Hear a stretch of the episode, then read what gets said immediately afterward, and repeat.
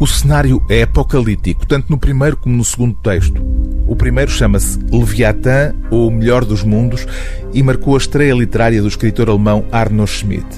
Esta é também a primeira tradução portuguesa de um autor frequentemente comparado ao irlandês James Joyce.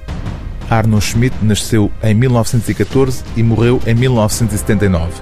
O caráter experimental da obra de Arno Schmidt explica por que razão ainda nenhum tradutor tinha até agora ousado vertê-lo para português.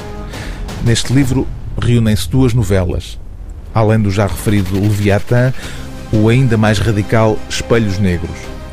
No primeiro texto, como resume o tradutor Mário Gomes no prefácio, um grupo de civis e soldados, juntados pelo acaso e pela miséria, empreende a fuga aos bombardeamentos soviéticos num comboio abandonado que consegue pôr em marcha.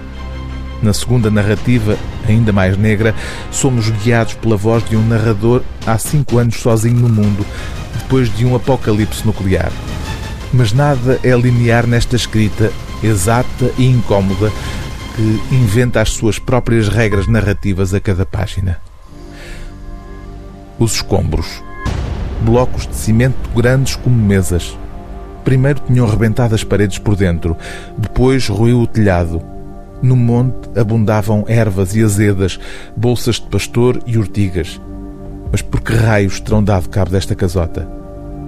Aproximei-me um pouco mais e, com a garrafa vazia, revolvi o esmigalhado e mais uma vez arrombei portas, parti janelas de caves, enfiei-me à força por entre muros. O machado abriu armários, escaparates brilhantes de pó. Ossadas e caixas torácicas já não me perturbam. Não seria o céu apenas mais uma ficção do diabo para nos fazer sofrer ainda mais a nós, pobres condenados?